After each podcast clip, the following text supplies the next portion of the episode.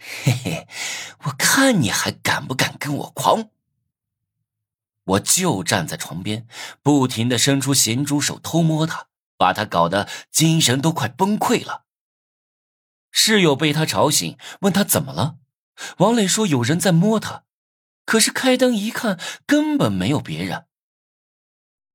是真的，有人摸我，还打我。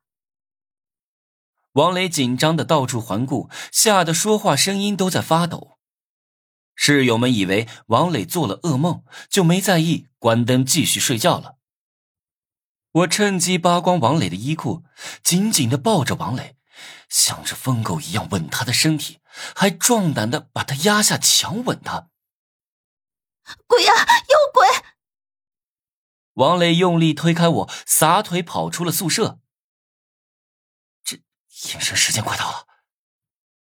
我爬起来，打开手机，先给王磊拍了个果照，然后还把王磊跑出宿舍的画面拍成视频。今天只是给你一个小教训，趁着隐身时间还有点我抓紧时间跑出了女生宿舍。回到宿舍后，我查看任务，每日任务提示完成了，奖励了五十金币。做完这次的每日任务，我的心里发生了一些变化。只要有征服游戏在手，我就是万能的，不用怕任何人。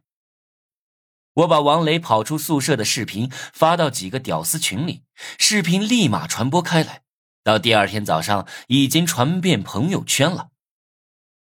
王磊是没脸见人，没有来上课，据说是在查找视频的流出源头。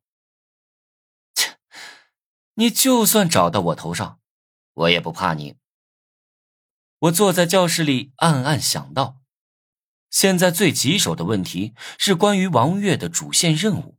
我昨晚玩大发了，居然一下子花掉了两百金币，只剩下五十五金币。这点金币买不到有用的道具。可是今天就是主线任务的最后期限了，晚上之前再完不成任务的话，就会跟周峰一样猝死。上课的时候，我注意到朱小军脸色苍白，精神萎靡不振，有点像纵欲过度的样子。我戴着终极眼镜，把全班女生的身体都看了个遍。我的鸟都是梆硬的。时间飞速流逝，我也越来越心急，实在是想不出有用的办法完成任务。不管了。